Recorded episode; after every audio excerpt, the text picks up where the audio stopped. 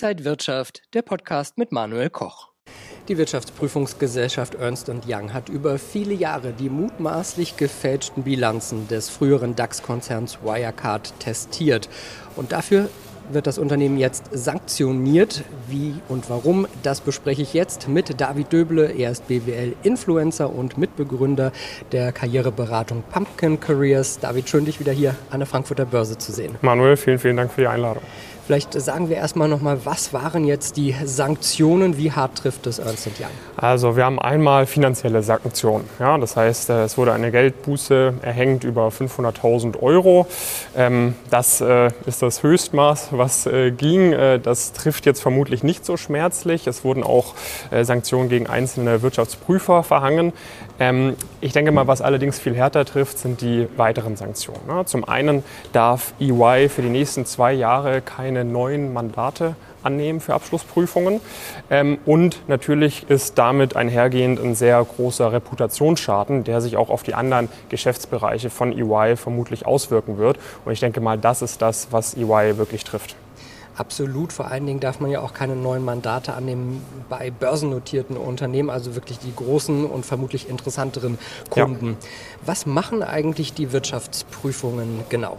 Also Wirtschaftsprüfungen ähm, kontrollieren die ordnungsgemäße Buchführung von größeren Unternehmen, börsengelisteten Aktiengesellschaften etc. Na, du hast ja in Deutschland ganz, ganz viele ähm, Pflichten als Unternehmen. Na, du musst beispielsweise dann einen Konzern- und Jahresabschluss machen, du musst einen Lagebericht erstellen etc. Und sowas wird dann von den Wirtschaftsprüfern kontrolliert.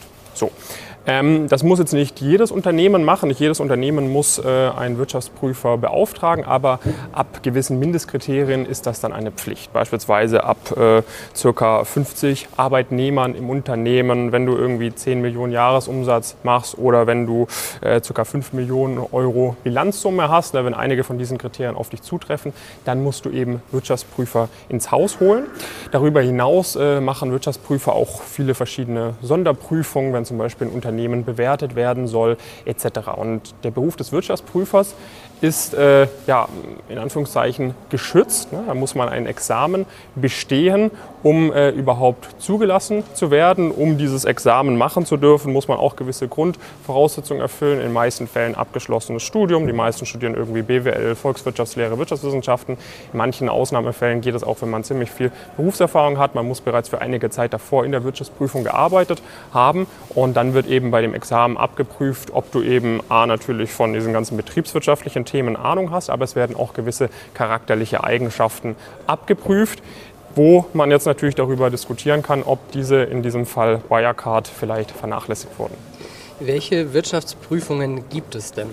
Also es gibt viele verschiedene Wirtschaftsprüfungsgesellschaften. Es gibt kleine Wirtschaftsprüfungen, es gibt mittelständische und es gibt sehr große. EY gehört zu den sogenannten Big Four Wirtschaftsprüfungsgesellschaften. Neben EY sind dort noch KPMG, PwC und Deloitte dabei. Diese Big Four Wirtschaftsprüfungsgesellschaften, die machen weltweit ca. 70 Prozent des Umsatzes aus, was Wirtschaftsprüfungen angeht.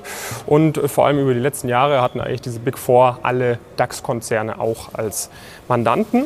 Ähm, in letzter Zeit gibt es einige Nachzügler, die sich auch den einen oder anderen DAX-Konzern schnappen. Ja, zum Beispiel äh, die Porsche Holding wird seit kurzem von Grant Thornton betreut und SAP wird seit kurzem von BDO betreut. Ne? Und Grant Thornton und BDO gehören zu den sogenannten Next 10. Andere Firmen, die da dabei sind, sind zum Beispiel Röhle und Partner, Ebner Stolz, Baker Tilly oder Mazars. Das sind dann die nach den Big Four nächst zehn größeren Wirtschaftsprüfungsgesellschaften.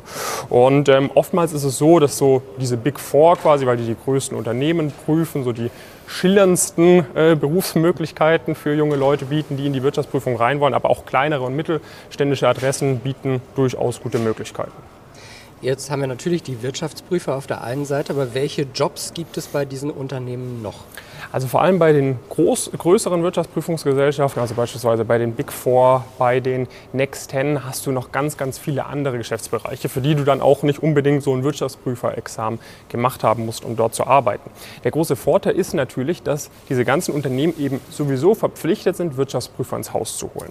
Und dadurch haben dann natürlich die Partner aus der Wirtschaftsprüfung sehr guten Kontakt zu diesen Unternehmen. Und das hat sich jetzt in den letzten Jahren immer mehr herausgebildet und das wird auch in den nächsten Jahren vermutlich immer stärker kommen haben, dass diese Wirtschaftsprüfungen eben auch viele andere Dienstleistungen, beratende Dienstleistungen anbieten. Was sehr nahe liegt, ist die Steuerberatung, ne, weil Wirtschaftsprüfung, Steuerberatung geht in eine sehr ähnliche Richtung.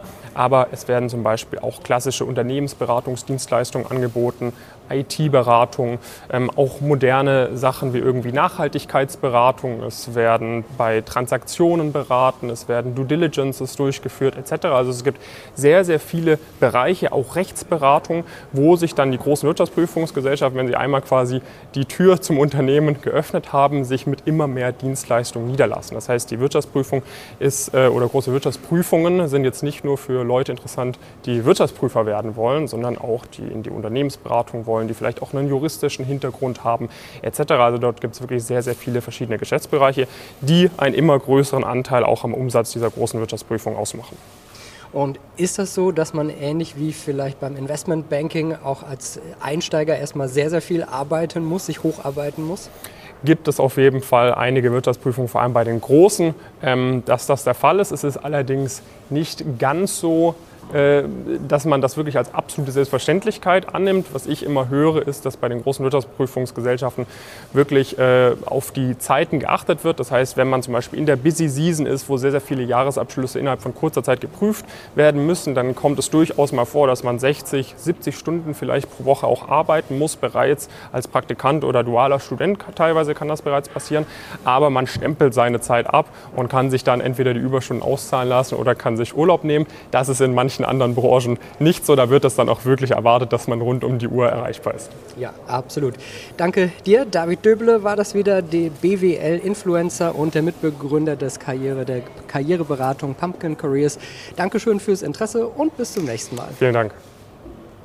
Und wenn euch diese Sendung gefallen hat, dann abonniert gerne den Podcast von Inside Wirtschaft und gebt uns ein Like.